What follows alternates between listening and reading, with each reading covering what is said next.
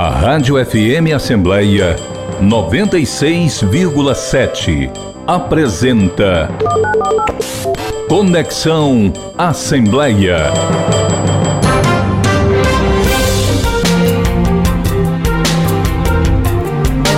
Conexão Assembleia está no ar, o programa multiplataforma da Rádio FM Assembleia, que é transmitido na sua FM 96,7, na TV Assembleia e também no YouTube. No, nós também estamos em novo canal no YouTube, então acesse arroba Rádio FM Assembleia, você clica no sininho para se inscrever e ativa as notificações do nosso canal. Para participar do nosso programa, enviando algum comentário ou sugestão, anote o número do nosso WhatsApp, 859-8201-4848. Eu sou Késia Diniz e convido você a nos acompanhar nesta conexão. Seja muito bem-vindo. E o programa Conexão Assembleia desta semana recebe a secretária da Ciência, Tecnologia e Educação Superior do Ceará, Sandra Monteiro, que fala com a gente sobre as ações e os desafios dessa pasta que é tão importante para o avanço do nosso Estado. Primeiro, quero agradecer a presença da secretária. Secretária, seja muito bem-vinda ao Conexão Assembleia. Olá a todos e a todas. Olá, equipe daqui da Rádio Assembleia. É, eu quero agradecer o convite já de imediato para que possamos expor um pouco do, do nosso trabalho e das nossas perspectivas de atividades. E dizer que a secretaria, é, só lembrar que são 30 anos, né? que esse ano fez de, de contribuições né, para o desenvolvimento do Estado. Então, fico muito honrada de estar na pasta assumindo.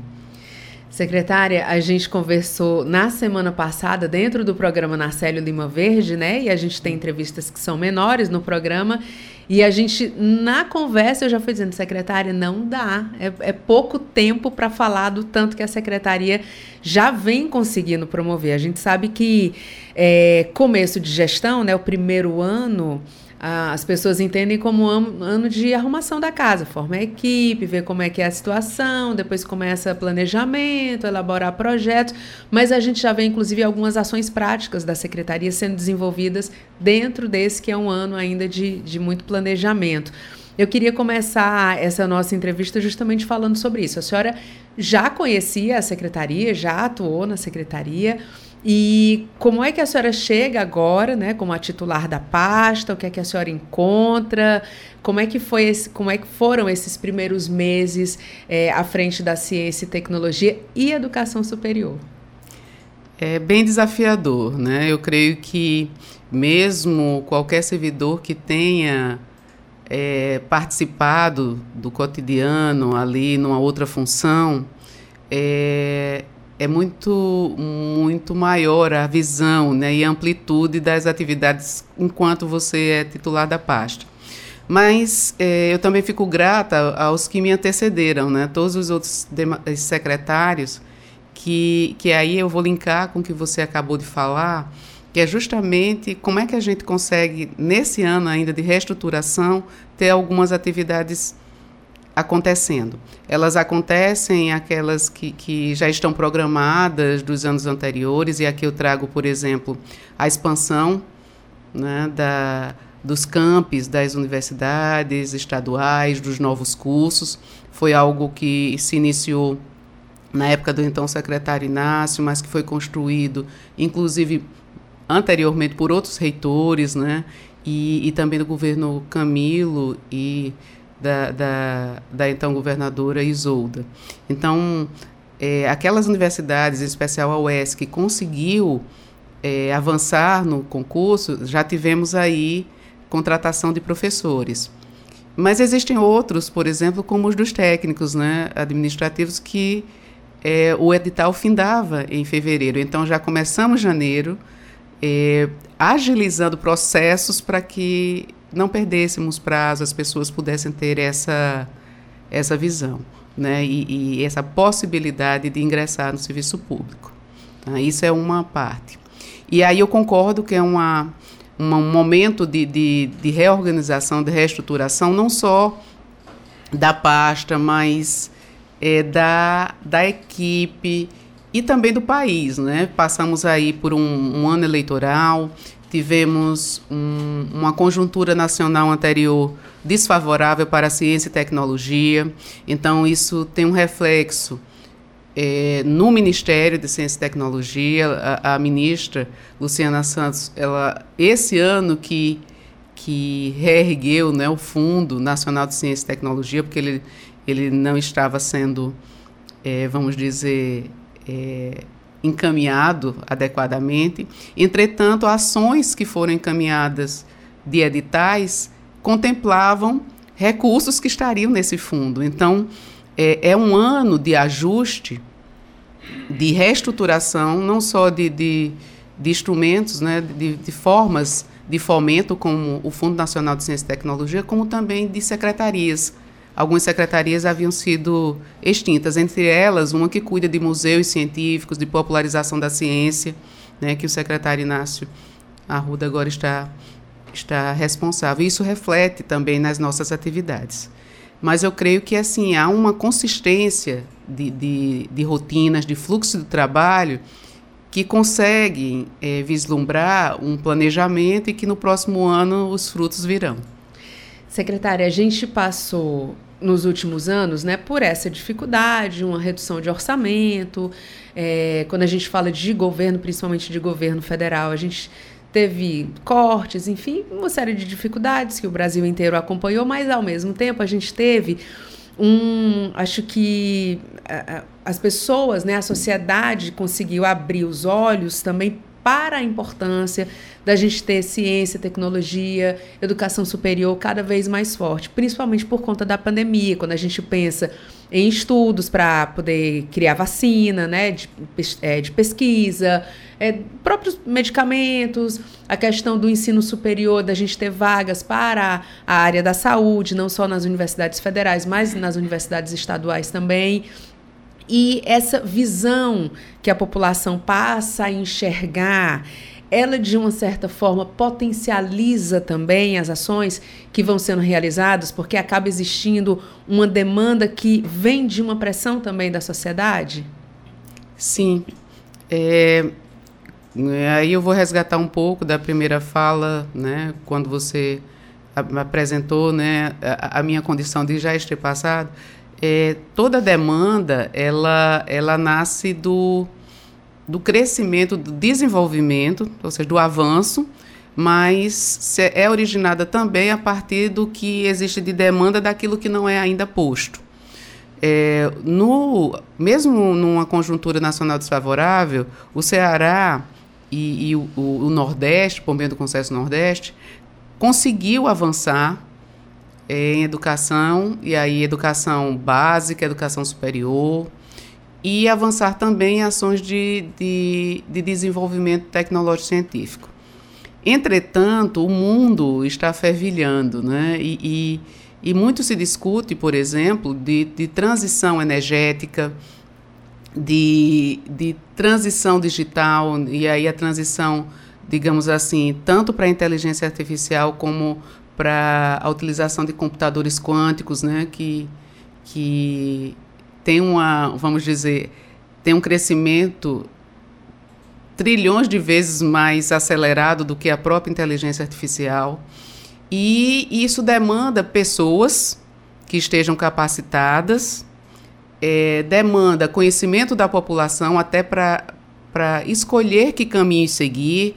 Eu quero, eu quero essa área, eu posso contribuir com essa área, seja na parte de formação, seja na parte de criação de empresas, seja também para trazer essa tecnologia para o campo, para a área rural e não, e não só para a área urbana. Eu acho que esse é um dos desafios do governo é, humano, nos quais eu posso né, colaborar, contribuir, é fazendo com que essa ciência, essa tecnologia, ela transite para além dos ambientes de ensino e de capacitação, né? é, que eles sejam apenas meios para que cheguem até o cidadão. E os jovens, em especial, eles têm essa demanda. E aí eu vou trazer outra área que eu creio que é, nós possamos também contribuir com a parte de, de tecnologia de transferência, também de capacitação, que é a parte da, dos idosos. Né? Estamos envelhecendo enquanto população e, e, as políticas públicas têm que ser encaminhadas, né? de modo a facilitar a vida também do idoso. Então, essas demandas são prioritárias né, para a secretaria. Secretária, a gente estava vendo também uma série de é, colaborações, né, uma série de parcerias que a secretaria vem desenvolvendo. Então a gente tem desde, eu chamo de braço da secretaria, que é o, o Instituto Centec, né, uhum. assim que, que, dá um apoio também, que tem ações ali que vocês desenvolvem, é, até parcerias de fora, como por exemplo o Google, né? A secretaria tem tem aberto um diálogo para poder expandir essas suas ações, né? Queria que a senhora falasse um pouco sobre isso. É, ciência é transversal. Né? É, mas mesmo sendo transversal, há uma, uma linha de ação que deve ser traçada institucionalmente. E aí a saber pela própria Secretaria de Ciência e Tecnologia, a nossa CSTS. Enquanto secretário, eu tenho o papel de articular é, essas ações transversais, mas que elas possam ser direcionadas a, a eixos seja eixo da qualificação profissional, eixo da, do ensino superior, e aí não só graduação, é, graduação tecnológica, é, pesquisa, né? E aí temos outros órgãos de fomento também dos nossos braços.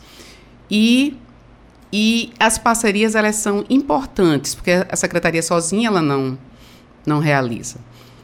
É, a questão de, da qualificação profissional tem relação com, com a nossa perspectiva de trabalhar num contrato de gestão que temos com o Instituto Centec. O Instituto Centec ele, ele tem uma parceria conosco, né? na verdade é uma parceria de contrato, onde ele tem a função de gerir é, cursos que são propostos pela secretaria, que têm sido demandados por prefeituras, por organizações sociais, e esses cursos, eles são veiculados, eles são encaminhados mediante a contratação de pessoal.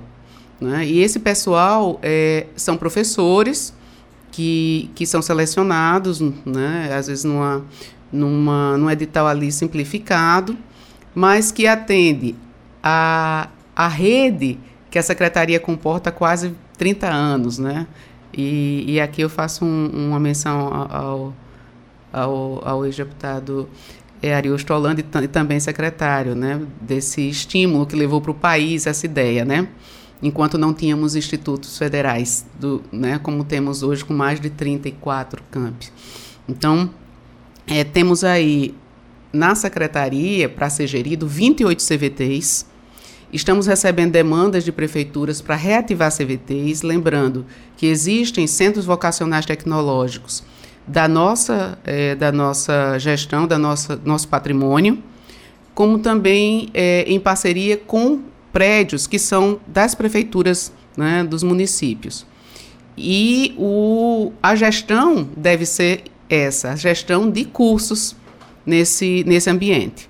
Então, são 28 CVTs, 3 CVTECs e duas FATECs que são faculdades tecnológicas, a saber, em Quixeramobim e no Cariri. Né? E, e, a quem atende essa população? Né? Qual é a clientela dela? A secretaria, e aí por meio do Centec, consegue atingir aquele público que não tem, às vezes, acesso ao, ao ensino médio, não está matriculado no ensino médio. Lembrando que o público deve ser em torno de 16 anos. Então, temos aí aquelas pessoas sem oportunidade de trabalho, sem oportunidade de estudo ou que não, não logrou êxito no Enem, mas quer algo mais focado para o seu dia a dia. Eu vou citar aqui os cursos, por exemplo, de gastronomia, de panificação, dependendo da vocação da região. E esse público não é atingido nem pelas universidades estaduais ou, ou, vamos dizer, federais, e nem também pelos pelos institutos de capacitação, né? Alguns até que, que conseguem ali abranger. Então, a responsabilidade nossa, por meio aí de um contrato de gestão com o Centec, que é um OS, é, ela é de longa data. Entretanto, a, a nova lei permite e, e, exige, né, os órgãos de controle, que seja feito de forma clara, é, num processo licitatório, né? Também é, que é rígido, né? Mas de uma chamada pública para que OS, que são organizações sociais qualificadas do Estado, elas possam concorrer desde que tenham expertise em qualificação, em capacitação e aquisição de pessoal para esses treinamentos. Do ponto de vista da, das universidades estaduais, é, temos uma, uma, uma responsabilidade não só com elas, né, mas também com o ensino superior do Estado. E aí é, temos um conselho né, que envolve tanto é, as universidades estaduais como também as federais e as particulares, representações dela, onde discutimos às vezes inclusive rede de colaboração. E aí eu já vou falar da questão depois da rede que, que nós estamos já evoluindo, que é formar uma rede de cooperação em pesquisa, em centros multi multi-usuários que possam fazer com que o desenvolvimento regional aconteça. Né? É mais importante do que uma universidade adquirir um, um, um equipamento de ponta né, para a pesquisa, é que esse equipamento ele tem o seu uso maximizado, potencializado, porque é algo que demanda muito recurso financeiro. Sim. E, e aí, às vezes, um centro ele tem um equipamento, um, um grupo de equipamentos que, que é, por exemplo, para química de materiais, enquanto o outro não tem. Mas que tem cursos na, na, na outra ponta que podem se beneficiar, né? cursos de, de, de, de pós-graduação que podem se beneficiar. Então, eu vejo aí a formação de rede como um, um caminho a partir das parcerias. Secretário, eu vou querer entrar um pouco mais nessa rede, falar sobre as universidades, mas eu queria voltar um pouquinho, que a senhora falou na questão, é, tanto da, da, do diálogo com as prefeituras, né, e a questão da vocação de cada município, de cada região. E aí eu queria entender, assim, para que o nosso público entenda como é que esses cursos surgem. Por exemplo, a gente conversou na semana passada sobre o curso de é, inteligência artificial, né? Que está todo mundo falando de inteligência artificial agora. É, esse curso ele é mais uma porta de entrada, como a senhora já tinha explicado para a gente, mas é, ele surge a partir de que demanda? Como é que esses municípios, essas prefeituras acabam, eh, são eles que identificam as demandas, chamam a secretaria, conversam, vê essas possibilidades. Como é que funciona essa, esse diálogo para que se tenha o início de um curso? É, eu creio que existem aí demandas de vários caminhos. Alguns nos chegam a partir das, dos prefeitos, de vereadores, de deputados. Outras vezes, essa demanda acontece via via contato com o Centec, às vezes não conhecem muito a estrutura, né? E, e, e, e, aí, ah, quem é que está gerenciando? É o Centec. E uma terceira, que é quando da nossa ida ou numa entrevista em que os ouvintes, né? E aí eu já, já vou deixar aqui é, o, meu, o, meu, o meu agradecimento pela escuta e pela contribuição quando fazem as perguntas que trazemos. E no âmbito da secretaria, estamos sempre participando, como você falou, do que está acontecendo na sociedade, seja por demanda institucional ou, ou local. Então, essas três formas nos chegam. O, a questão da inteligência artificial, as pessoas às vezes não, não compreendem, mas ela, ela está no nosso dia a dia. É, quando no banco, quando utilizamos, por exemplo, é, um chat para conversar, seja é, no banco virtual, ou seja, num plano de saúde, né? Ela está também presente na telemedicina, está presente em aplicativos é, é, no dia a dia e e o nome inteligência artificial ele precisa ser compreendido, né? É, é, por todos e dizer que existem também limitações éticas até onde ela pode é, transpor. Então, a, a intenção é de que as pessoas tenham noções, e aí eu quero deixar bem claro: são noções do que seja a inteligência artificial, de quais suas aplicações, de quais as suas limitações. Mas é, vislumbrando que é, ela se integra ao nosso dia a dia, como foi a energia elétrica, como foi a internet. Então, ela vai ser uma outra aliada. Né? Ela já está no nosso dia a dia e a gente nem sabe, né? Ah, isso aqui, aqui é inteligência artificial, eu já Exatamente. uso isso aqui. E é interessante que as pessoas tenham noção até para poder ter esse despertar, né? Principalmente os jovens. Ah, isso aqui é legal, gostaria de fazer isso, gostaria de atuar nessa área. E aí ele começar a ir se descobrindo e de repente gerar outros cursos e outras demandas junto à secretaria, né? Mais ou menos assim. É, e, e, aqui eu vou abrir um parênteses, né? Que isso acontece dentro da nossa própria casa. É, outro dia eu estava com, com meu filho estudando e ele falou: Ué, mamãe, eu tenho que fazer a redação. Por que, é que eu estou escrevendo e outras pessoas do o chat GPT? Né? E aí, chat já para fazer a redação. E aí é o momento que, que se um pai, uma mãe, uma avó, uma tia está ali com, com um adolescente, né, ou com a criança, pode dizer, olha, isso pode ser feito, mas como um guia, como um ponto referencial, não para que você entregue.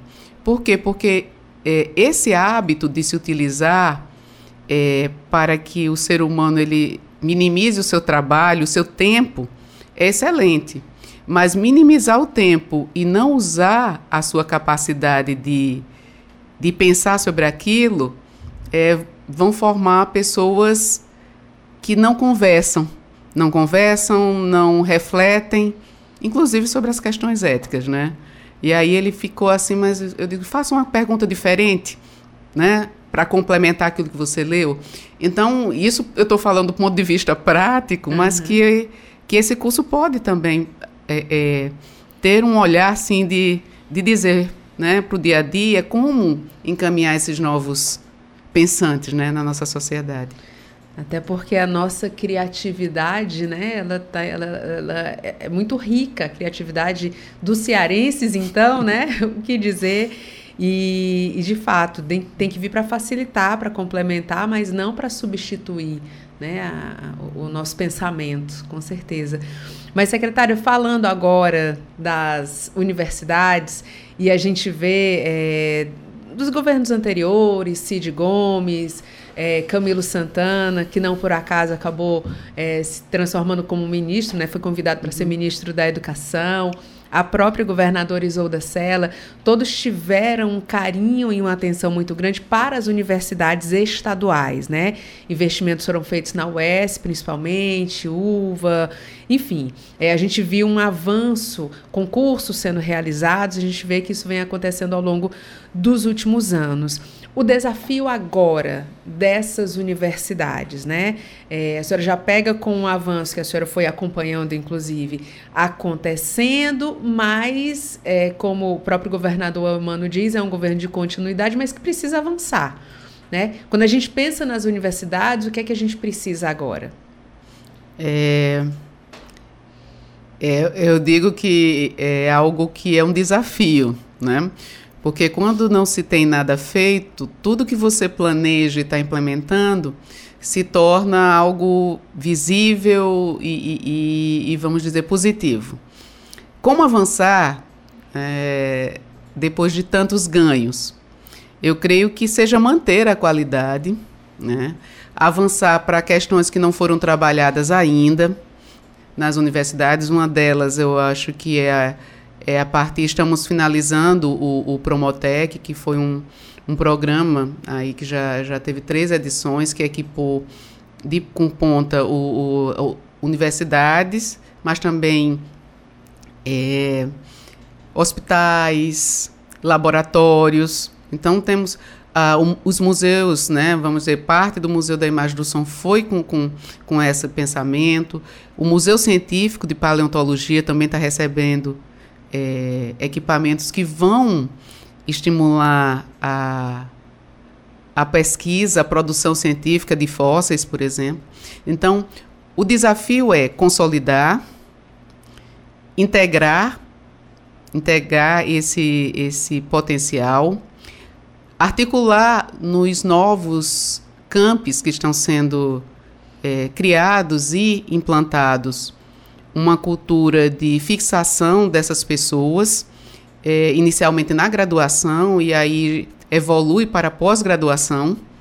Né? Vamos tentar é, melhorar a qualificação para mestres e doutores. Isso também é um reflexo da, da excelência, por exemplo, da UES, da excelência, é, que tem cursos nível 7, melhor norte, nordeste, então oeste quanto estadual. Então, é, evoluir para a ampliação dos serviços para a população, e aí é, eu tenho como exemplo aqui o hospital veterinário, seja aqui, mas temos também a pretensão em Itauá, né, com a medicina veterinária, evoluir também para aquela vocação que é de caprinos e ovinos na área, de articular é, com instituições como a Embrapa. Nós, aqui no Ceará, nós temos a, a felicidade de ter duas Embrapas aqui, né, a de hortifruti e a de caprinos e ovinos. E, e também evoluir para outras questões sociais, vamos dizer assim, que não conseguiram ser trabalhadas, não que não tenham sido vistas, não foram trabalhadas. A exemplo da oportunidade de que mulheres e homens que que estudem, eles tenham também a tranquilidade de ter um local para seus filhos.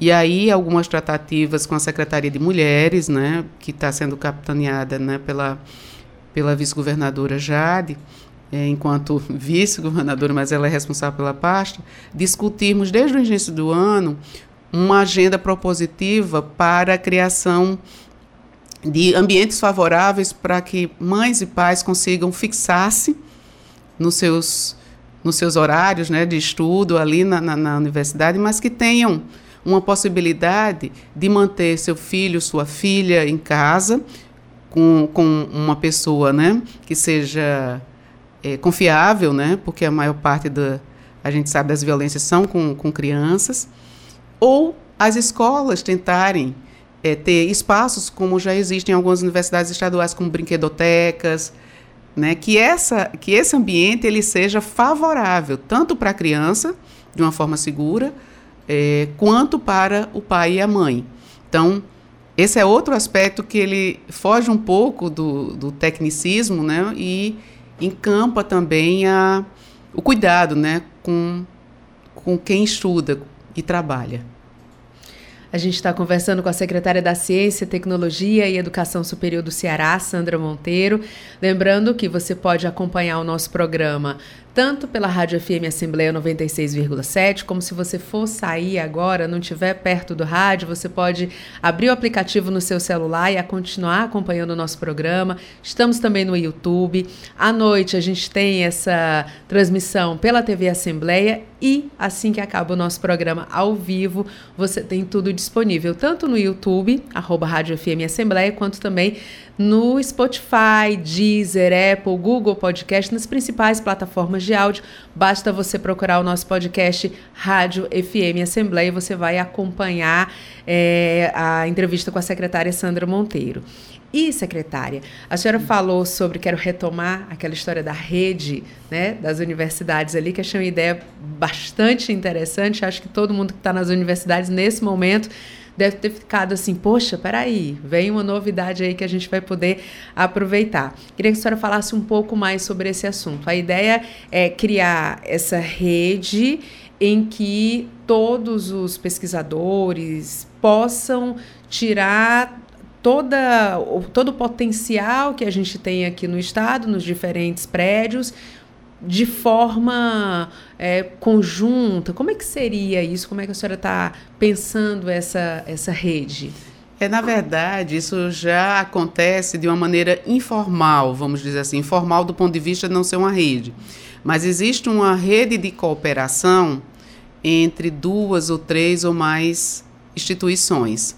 É, no governo passado, e na secretaria, né, por meio da FUNCAP, tivemos aí um, um, estímulo para que isso acontecesse de uma maneira mais institucionalizada, a partir de editais que contemplassem duas, três ou mais instituições, que podiam ser universidades, entre universidades, e mais um ente que fosse público ou privado, é, é local, ou, ou, que trabalhasse com determinado tema, seja na saúde, seja é, na biotecnologia. Né?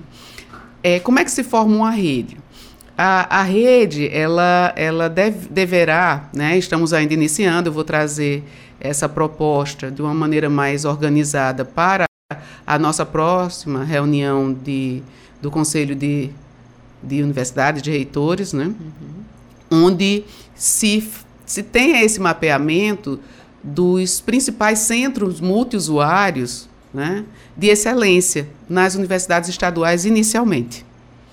E, e poder expandir essa rede com as outras instituições de ensino superior, a saber, o UFC, o FCA, é, Unilab.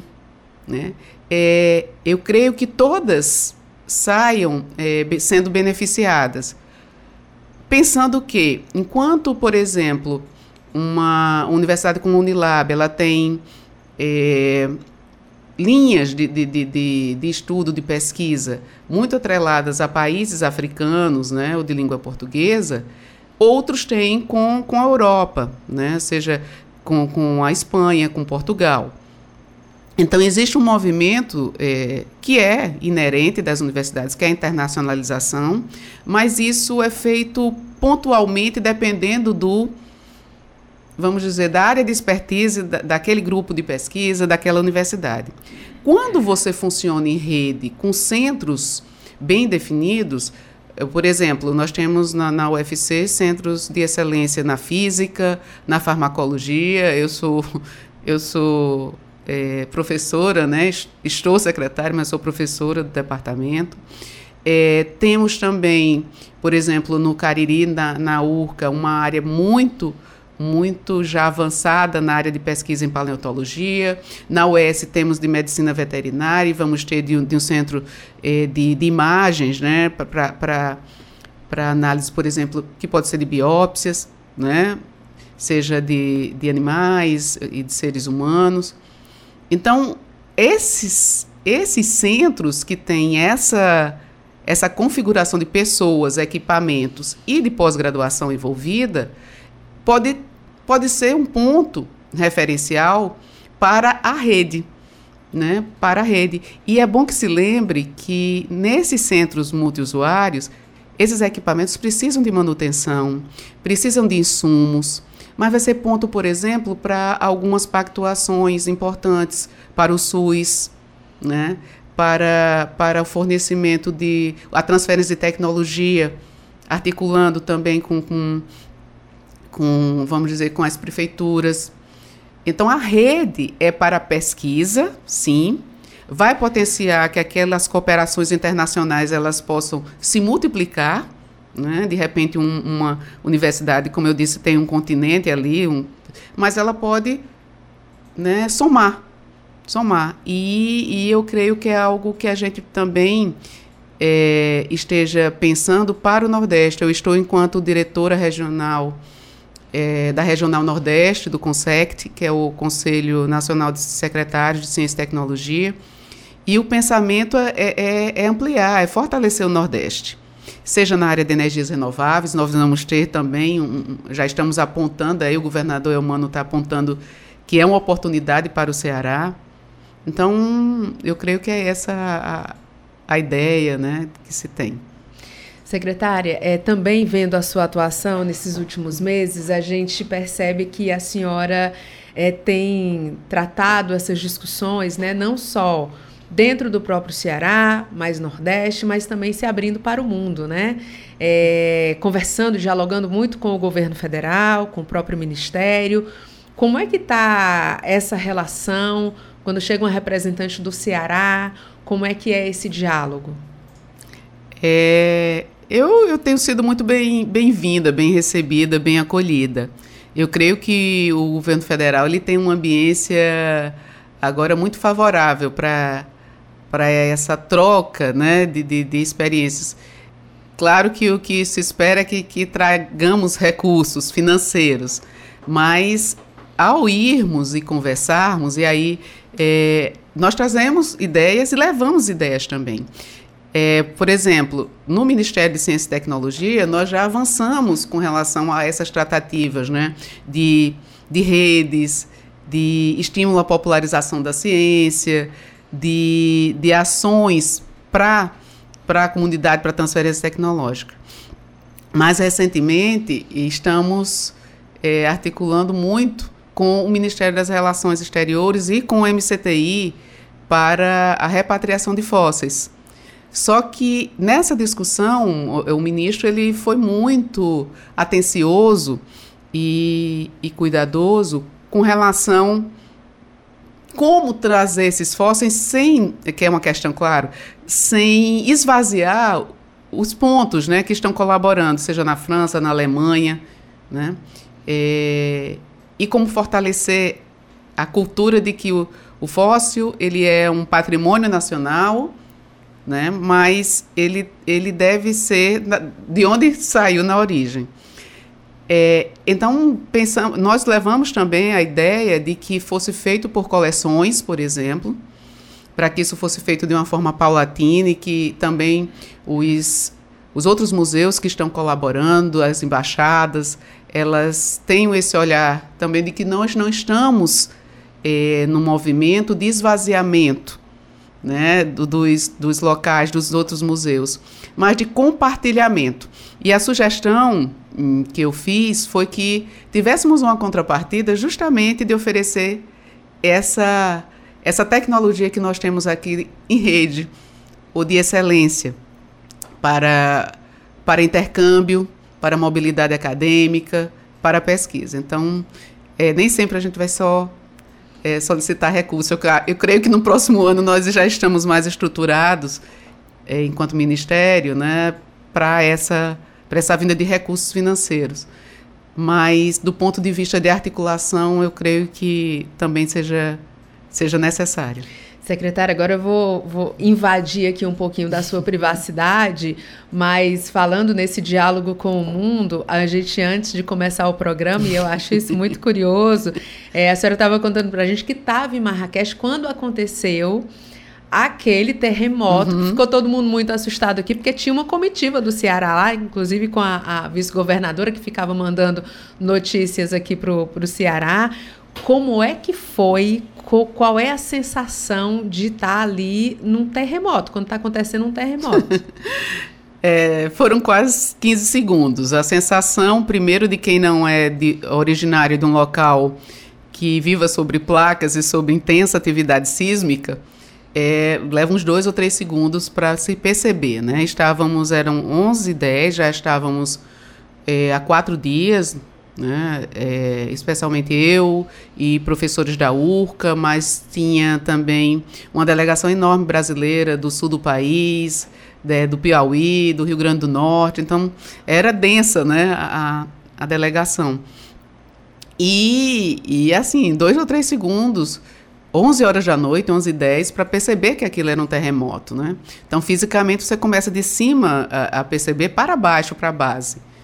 Estávamos, na verdade, na Medina, que é a área mais antiga da cidade, é, num riad, que é uma pousada típica de uma casa marroquina. E, e na, na hora que começou foi muito, assim, terremoto. A intenção é descer, Deus. né? Descer. E aí você já ouve os seus colegas, Sandra, né? Terremoto, desce. E, e aí é muito curioso porque cada um reage de uma forma, né? Uns de uma maneira é, mais intempestiva, né? E outros de uma maneira mais focada. Eu sou focada. Então, já desci, já disse, essa mesa não dá para descer, para colocar embaixo, é de vidro, fica numa coluna, né? E, e vamos sair para a rua. Quando você olha para a rua, é, a parte antiga da cidade, ela a chegada, o trajeto até essas, esses riades, essas pousadas, são muito estreitas. Não passa um carro, passa uma moto, passa pessoas, bicicletas.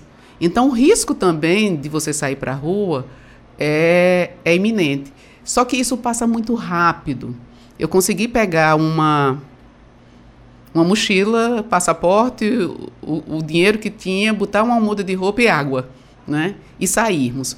Mas eu vi também é, muita solidariedade né, das famílias, muitas famílias. A internet é um problema, então eu sou bem focada. Quem é que tem internet? Quem é que tem 11 horas da noite sua bateria está baixa? É. Utiliza é, o Wi-Fi. Quando nós sairmos para um, um lugar mais amplo, é, vamos focar. Você liga, tem dois números, são esses aqui. Esse daqui avisa a família. E o cuidado, né, de, de, de que não, não piorássemos ainda a sensação das pessoas, dos entes que estavam aqui. É, a Casa Civil ligou já mediante isso, né? Você tem as nossas as linhas, né? Uhum. É, chefe de gabinete seu liga para o outro chefe do chefe, porque nós não podíamos fazer. Como nos protegemos?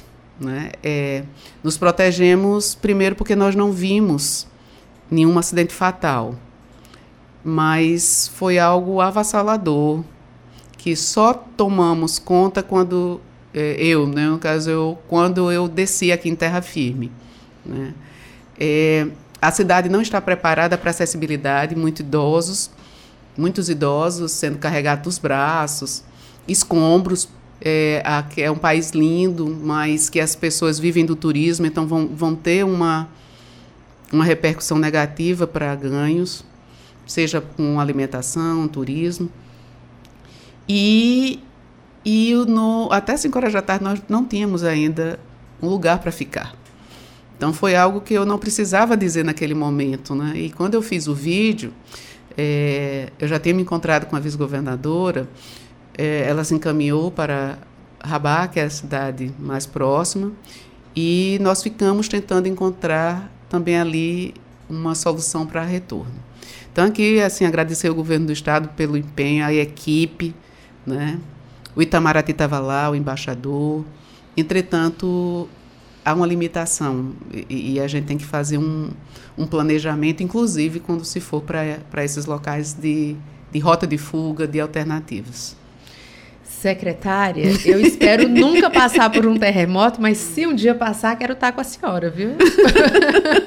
Porque essa calma eu não teria de é. jeito nenhum. Agora, já que eu entrei aqui no, numa questão mais particular. Quem me conhece sabe que eu sou bem tranquila. Bem tranquila e muito focada uhum. e muito estudiosa. e é nisso que eu quero entrar, porque eu estava vendo a sua seu perfil, a sua trajetória, né? A senhora é graduada em nutrição, especialista em administração hospitalar e fisiologia humana, mestre e doutora em farmacologia na UFC, pós-doutora pela UFC, tem experiência profissional de gestão em saúde, na docência, atuou na Unifor, é, enfim, assim, é, são, são muitos, não dá para ler o seu currículo todo aqui, porque realmente ele é extenso, mas eu queria até pegar como uma mensagem, a gente está se encaminhando daqui a pouquinho para o final do nosso programa, mas vendo a sua trajetória aqui, é, a senhora pode dizer com bastante propriedade a importância e o valor da educação na transformação da vida das pessoas, usando o seu exemplo, inclusive? Qual o peso da educação? É, o peso da educação é, nas nossas decisões, na, na qualidade de vida, ele, ele deve ser sempre ponderado. Mas eu tive é, a, a felicidade de ter uma família que sempre apoiou mesmo numa condição, vamos dizer, numa condição limitada, né, de socioeconômica, e aí desde a minha avó, a, a, a, estimular o estudo, né, e isso foi seguido por meus pais. Então, as oportunidades elas surgem, mas elas surgem, você pode seguir naquela oportunidade que lhe foi dada, se você construir um embasamento para isso. E assim, claro que demanda também, não é necessário que todos sigam pela carreira acadêmica, né? Meu pai foi motorista ele foi um, um dos melhores, né? É, minha mãe chegou a ser pedagógica, fazer pedagogia, né, especialização. É, meu, meu irmão foi técnico de, de, de contabilidade. Cada um escolhe um caminho, mas que seja bom naquilo que você faça. E, e assim, é, dentro do ambiente universitário, enquanto professora, é algo que eu tive que, que trilhar sem ainda as cotas. Né? Sem as cotas, as cotas não existiam. É algo que, que é de muita exceção. E a, a, a, intenção é que, eu, eu espero que não seja de exceção, mas de inclusão. Quantas professoras, mulheres negras, chegam até, até uma universidade federal e são professoras de uma faculdade de medicina? Pouquíssimas, né? É, no universo de 200 professores, por exemplo, acho que tem dois ou três. É, quantas mulheres negras secretárias nós temos num governo de Estado? Pouquíssimas. Nesse agora, que é bem paritário, do governo humano da, da vice-governadora Jade, temos aí duas, né? Uma da igualdade e outra da ciência e tecnologia. Dentro do ambiente da ciência e tecnologia, eu tenho plena consciência que isso também se repete. Mas precisa-se tanto de educação quanto de pessoas, de gestores que deem oportunidade. E isso eu já gostaria de trazer para cá também, essa oportunidade que está inclusa num dos objetivos né, é de desenvolvimento sustentável, que é a igualdade de gêneros, de oportunidades, e que a gente está trazendo para a Feira do Conhecimento. Trazendo tanto a, a saberes populares né, dos povos originários, das comunidades tradicionais, da qual eu, eu sou, né, sou parte, é, e como eles evoluíram até a ponta. Eu creio que o tema da Feira do Conhecimento, embora seja para ciências básicas, mas não existe ciência é, mais especializada se não for da básica, a partir dela, né? seja da matemática, da física, tudo surge a partir delas. E, e, e assim, isso, isso me deixa muito tranquila. Eu gostaria que, que isso servisse de exemplo, né? É, não só pela felicidade de, dos pais, que, de ter um filho, uma filha num caminho que lhe deixa tranquilo de que ele vai encaminhar, mas que eles podem passar para o filho, para a filha, para os seus netos, a importância de, de crescimento pessoal, mas de quem está ao seu entorno. Eu estou invadindo aqui a sua privacidade, secretária, mas é porque eu acho que serve muito de referência, né? Para que as pessoas possam se enxergar também, enxergar uhum. que existe esse espaço e que quando tem o esforço, a dedicação, o apoio da família, é, tudo pode ser vencido, possível. né? Tudo é possível. A gente tem que acreditar. E não só acreditar, tem que acreditar, mas tem que. É aquela história, né? A, a fé sem ação, ela é cega. cega. A gente tem que tem que realmente fazer acontecer. Agora vamos falar um pouquinho de futuro, né? Porque tem muita coisa para vir aí à frente. A senhora falou da questão da feira. É, o que é que a gente tem aí para os próximos meses? O que é que a secretaria vai trazer aqui para a gente?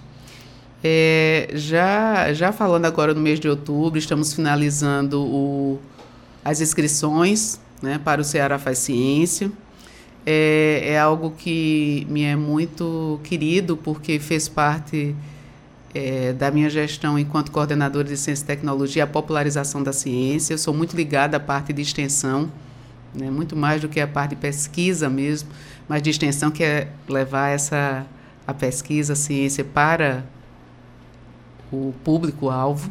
Então, as inscrições estão abertas nesse mês de, de outubro. Nós Estamos tentando falar nas rádios dos municípios para que os estudantes eles, eles se, se proponham junto com seus professores a apresentar soluções que eles têm para as suas, suas localidades. Né? E os 20 melhores, né, é, é, é, 16 melhores vão ser selecionados e trazidos aqui para a Feira do Conhecimento, acontecer do dia 30 de novembro ao dia 2 de dezembro. Nós estamos preparando com muito carinho uma programação é, que vai ter desde, desde empresas é, locais muito envolvidos com a ciência e a tecnologia de saúde, de games, né, de, de startups funcionando, quanto também de, dessa amostra, né, do que está cada um trazendo e que vão ser premiados, inclusive com, com bolsas. Né. Do ponto de vista agora de estrutura, é, um convênio com, com o MCTI nos, vai, nos irá proporcionar a entrega até o final do ano do, do Parque Tecnológico em TI. Né? Esse parque tecnológico vai ficar situado numa área bem acessível, que é o centro da cidade, no 13º andar daquele prédio do Cine São Luís, e ele pretende abrigar empresas, é, ações educativas. Já temos dois, dois grandes programas da Secretaria, que é o Corredores Digitais, que já, já está quase 12 anos né, é, na sua edição, levando assim a, a possibilidade de que as pessoas tenham uma ideia, que ela possa ser transformada em, em uma empresa ou que seja num, numa solução de hardware. Aí entra o Criasse, que é a primeira aceleradora de hardware do país de caráter público. E, e, aí isso vai acontecer de uma maneira muito boa, né? E aí eu já convido para que as pessoas comecem a pensar como levar suas empresas e estimular esse ambiente como hub né, para, para a economia criativa, para games, seja, seja de lazer ou seja de educação, e como, e como a secretaria pode é, pensar nessas parcerias. E aí eu estou também, é, até novembro, encaminhando uma regional, uma das quatro regionais, para a conferência, a quinta Conferência Nacional de Ciência e Tecnologia, que já faz mais de 10 anos que ela não é editada. Então, a regional pretende, a exemplo do plano de ciência e tecnologia estadual que eu coordenei, possa ser atualizado. Então, empresas, setor empresarial, setor de educação, sociedade civil estará envolvidas. Primeiro no Cariri, vamos começar por lá, e aí já parabenizando o Geoparque pelo quinto selo Aí lembrando de Marrocos, foi por isso que nós estávamos lá. O quinto selo verde para o Geoparque.